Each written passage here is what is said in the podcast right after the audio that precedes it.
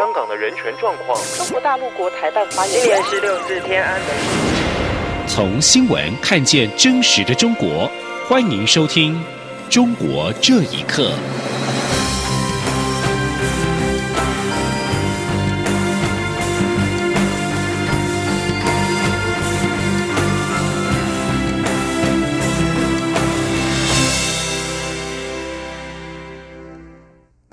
各位好，欢迎收听《中国这一刻》。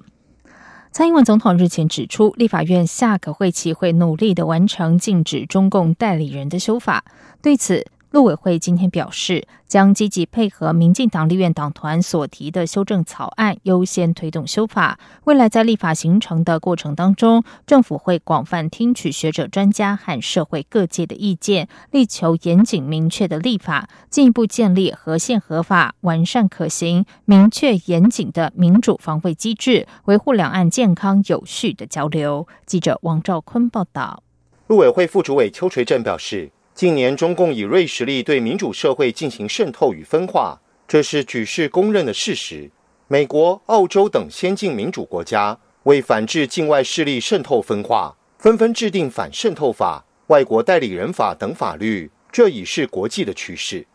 邱垂正指出，中共于今年初提出“习五条”后，加大对台统战渗透力道，并利用台湾民主自由开放的社会环境。透过各界人士强力为其进行政治宣传，以达混淆视听、分化台湾社会并破坏我国政治秩序的效果，因此有必要推动相关修法。邱水正说：“台湾站在中共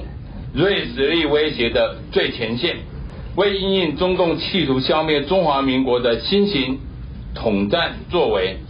我们会参考国外的立法例，推动禁止中共代理人相关法制。”有其正当性、必要性及优先性。邱垂正表示，民进党党团提出两岸条例有关禁止中共代理人修法草案，时代力量党团及外界也有提出防治境外势力渗透的修法草案，都是体认到现有法制不足，有予以强化的必要。因此，陆委会将积极配合民进党团所提的修正草案，在现阶段优先推动两岸条例修法，另外也支持相关法律。应将其他境外代理人纳入规范。陆委会强调，行政及立法部门后续将共同推动合法、合宪且可行的法案。在未来立法形成过程中，政府也会广泛听取学者、专家与社会各界意见，力求严谨明确的立法，并经由立法院就相关修正草案的充分讨论，形成整体政策方向及凝聚社会共识，以其建立一合宪合法、完善可行。明确严谨的民主防卫机制，维护两岸健康有序的交流，确保自由民主宪政体制及社会经济的正常运作，捍卫国家主权与安全，同时兼顾保障人民的基本权利。中央广播电台记者王兆坤台北采访报道。中国大规模的关押新疆穆斯林的举措持续遭到国际社会严厉谴责。日前，有二十二个国家上书联合国，呼吁中国关闭在新疆的在教育营，并停止侵犯人权。这也是联合国人权理事会成员国首次针对新疆问题联合谴责中国。学者表示，发表连署性的举动非常具代表性以及长远的意义。请听以下的报道：中国迫害新疆少数民族的人权恶名昭彰，联合国在十号出现了史无前例的由包括。澳洲、加拿大、日本以及英国、德国等二十二个人权理事会成员国致函给联合国，表达对大批新疆穆斯林遭到关押以及被中国政府监控和限制穆斯林少数族裔的自由感到担忧。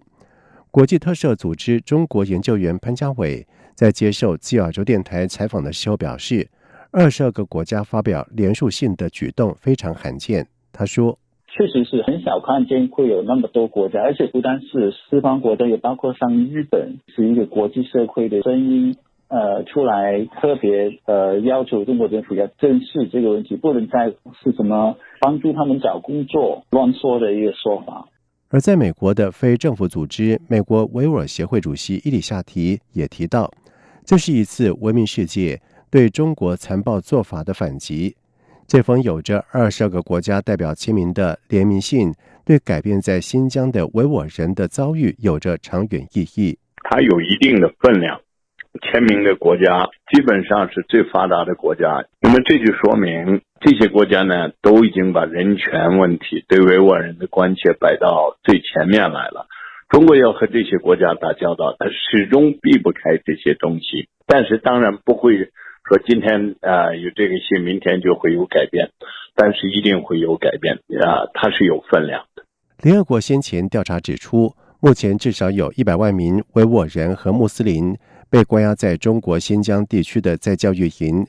北京政府将这类拘留中心美化为消除极端主义、提供新技能的职业培训中心。同时，根据英国广播公司 BBC 的报道，在数十万维吾尔成人被送往大型营地的时候，中国强行将新疆穆斯林的儿童和原生家人拆散，改变他们的信仰跟语言，并且展开迅速大规模的儿童教育营寄宿学校新建工程。而近年来，越来越多的国家、人权活动组织和人士通过联合国这个平台，谴责中国侵犯人权的行为。香港歌手、民主活动人士何韵诗在日前就在联合国人权理事会会议上指责中国政府正以不惜一切代价阻止香港的民主，一国两制已近乎死亡。央广新闻整理报道。中国国家统计局最新公布的资料显示，六月份的消费者物价指数 CPI 与去年同期相比上涨了百分之二点七。有分析师表示，下半年通货膨胀率会趋缓。不过，金融学者认为，受到美中贸易战和非洲猪瘟的影响，实际的通胀率可能更高。另一方面，生产者物价指数 PPI 出现涨幅下降，学者认为主要原因就是美中贸易战迟迟没有解决。请听以下的报道：中国国家统计局十号公布中国六月份消费者物价指数，也就是 CPI 年增百分之二点七，其中城市和农村均上涨百分之二点七。一般民生食品价格上涨百分之八点三，鲜果价格涨幅达百分之四十二点七，猪肉价格涨幅为百分之二十一点一，非食品价格上涨百分之一点四。上半年 CPI 年增百分之二点二。香港华侨永亨银行经济师李若凡接受媒体采访时说：“中国通胀资料反映天气因素及猪瘟疫情的影响。”预期今年下半年通胀率将会逐步回档。不过，中国金融学者贺江斌接受自由亚洲电台访问时表示，实际通胀资料可能会更高。他说。鱼呀、河虾呀、水果蔬菜呀大上市，那去年的同期不也是也是大上市吗？我觉得主要的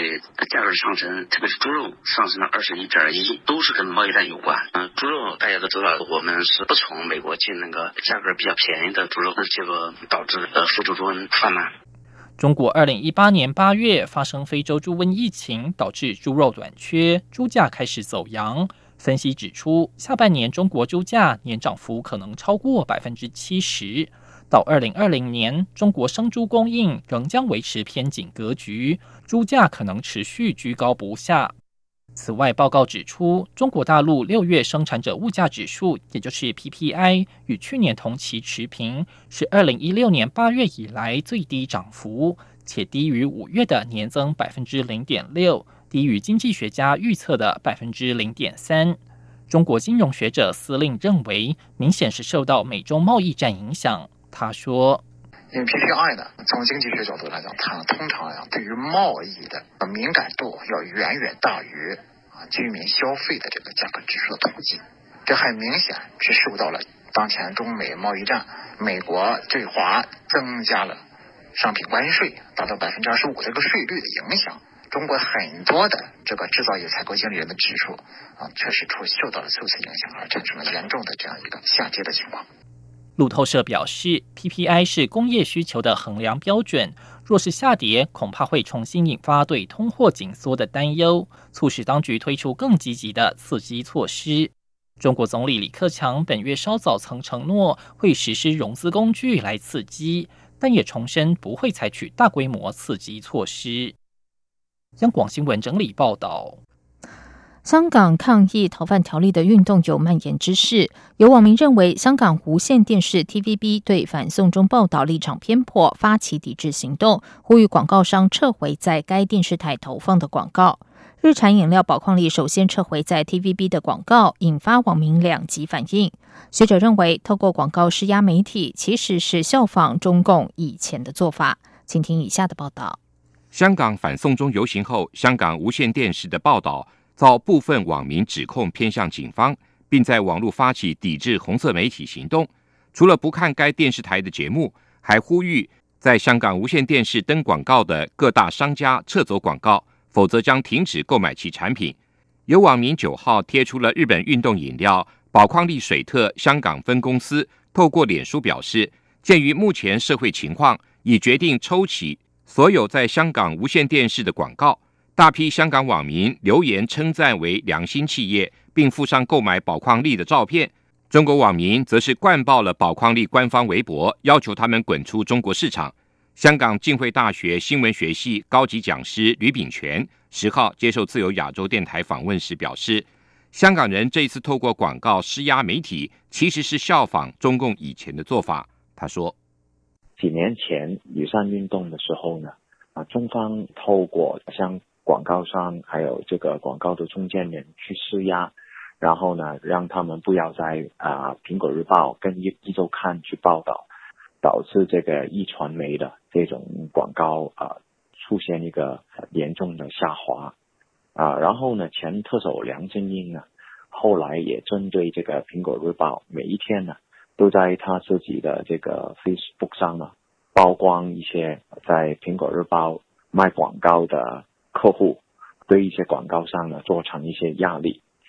这次呢反送中的事情呢。就有个别网民也呃用差不多的手法。吕炳全说，近年来香港有一些媒体支持北京跟香港政府，一些则支持民主派。这次反送中的报道，把港媒两极化的立场凸显出来。吕炳全认为，一些广告商可能会因为撤回香港无线电视广告，而让中国大陆销售量短期受损。不过，从过去许多外国品牌在中国遭到抵制的案例来看，中国消费者最看重的还是品质，只要产品品质够好，长期的销售量并不会受到太大影响。